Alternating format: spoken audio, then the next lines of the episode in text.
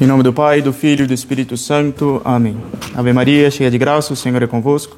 Bendita sois vós entre as mulheres, e bendito o fruto do vosso ventre, Jesus. Santa Maria, Mãe de Deus, rogai por nós, pecadores, agora e na hora de nossa morte. Podeis assentar. Padre Tiago, seminarista, caros fiéis, a parábola de hoje, do administrador infiel, que ouvimos no evangelho deste oitavo domingo após Pentecostes, é talvez uma das parábolas de mais difícil interpretação de todas as parábolas. Mas uma coisa é certa: é mais fácil praticar o mal que o bem, é mais cômodo o pecado que a virtude.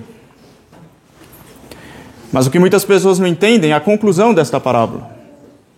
Quando Jesus diz que o Senhor elogiou o administrador desonesto porque ele agiu com esperteza, essa esperteza justamente que falta aos filhos da luz. Com efeito, os filhos deste mundo são muito mais espertos em seus negócios do que os filhos da luz. Mas Jesus não está, evidentemente, elogiando a desonestidade própria dos maus. O que o administrador fez foi imoral. O que Jesus está dizendo é que nós precisamos imitar os filhos do mundo no que eles têm de positivo. E justamente o que eles têm de positivo: a prudência, a esperteza, a inteligência. E é nesse sentido que Jesus nos puxa a orelha, porque os filhos deste mundo são muito mais prudentes do que os filhos da luz. Pois bem, o que é prudência então para a maior parte das pessoas?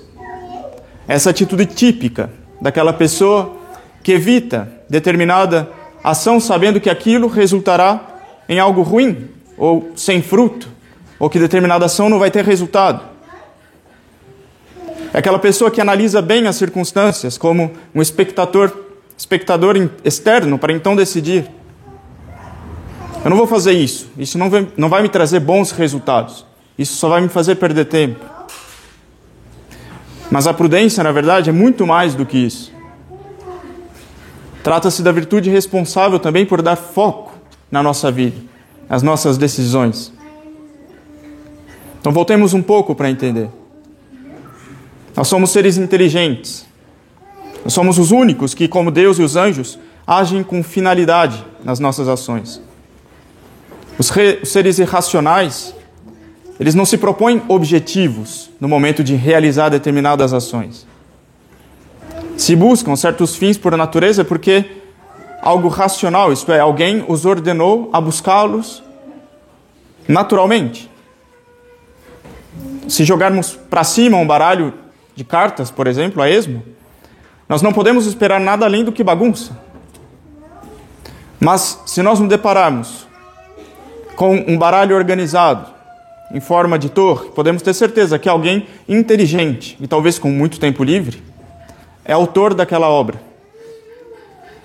Quem vê ordem procura a inteligência por trás, por trás dessa ordem. Quem vê finalidade sabe que não há somente acaso. Todo mundo, admita ou não, tem consciência disso e pode extrair daí uma prova clara e convincente até mesmo da existência de Deus. Se há ordem entre as coisas irracionais, é porque existe alguma inteligência por trás que ordenou. Se, se, a gente for a uma escavação, por exemplo, e de repente a gente encontrar um, enterradas várias pedras que encaixadas uma nas outras formam a planta de uma casa, a gente seria muito tolo em atribuir essa estrutura ao mero acaso. Porque se há ordem, há inteligência.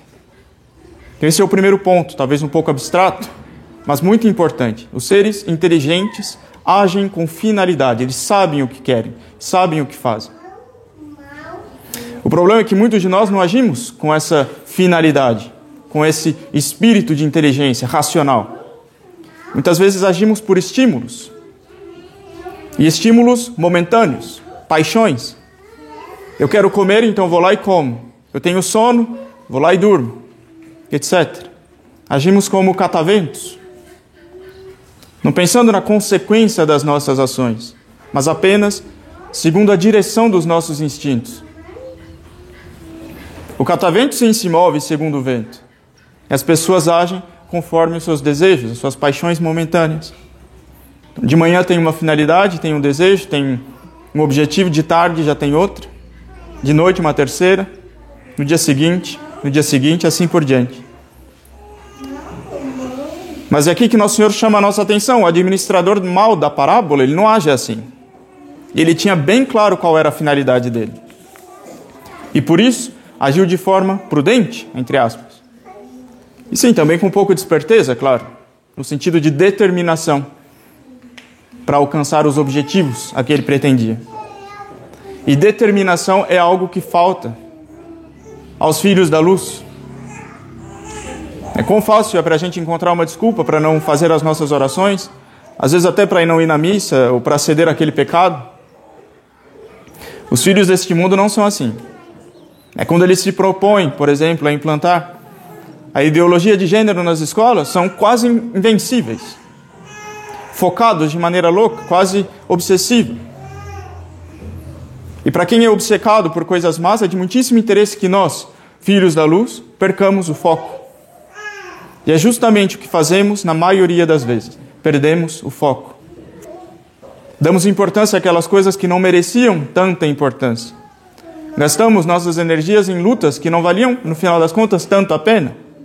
E no final saímos perdendo. Perdemos tempo. E, no entanto, nosso Senhor está nos recordando que somos seres inteligentes. Que os filhos da maldade, também seres inteligentes, sabem usar da inteligência. Usam a inteligência deles para o mal. Até o demônio, Satanás não perde o foco. Nós perdemos o foco. Satanás não perde o foco, pois o que ele faz, ele faz com muita destreza e muita inteligência, que é nos fazer desviar do foco. Afinal, ele só tem uma coisa para fazer, que é tirar a nossa atenção do céu, da virtude.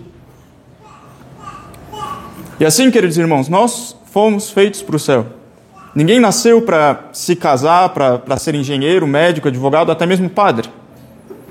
Antes de tudo, nascemos para nos unir a nosso Senhor e ir para o céu. Esse é o foco principal, essa é a finalidade. Essa é a causa final. O resto é meio. É para lá que deveríamos estar indo, mas se já não lembramos o que viemos fazer neste mundo, aí vai ser muito difícil chegar no céu.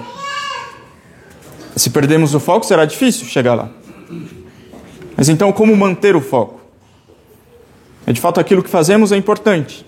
É? As nossas funções, as nossas, os nossos empregos porque é um meio ordinário de santificação também.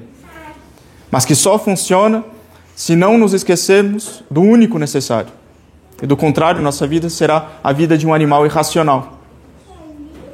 Entanto, o que se vê é que até os maus são mais focados do que nós, mais perseverantes, mais resolutos e mais determinados.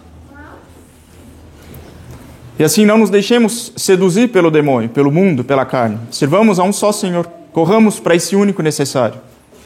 Sejamos prudentes, tenhamos foco. A virtude da prudência coordena todas as outras, traça-lhes o rumo, orienta-as para o norte. Se soubermos praticá-la, surgirá em nós uma pressa. É a prudência unida à esperança, pressa de estar unido a nosso Senhor. E assim, portanto, façamos um exame de consciência, tenhamos foco na vida. Deixemos de ser como cataventos. Se somos seres inteligentes, vamos agir como tais e assim aprendamos dos filhos das trevas a lutar pelo céu com a mesma determinação, com a mesma destreza que eles têm para espalhar o mal e para praticar o pecado. Louvado seja nosso Senhor Jesus Cristo. Em nome do Pai, do Filho e do Espírito Santo. Amém.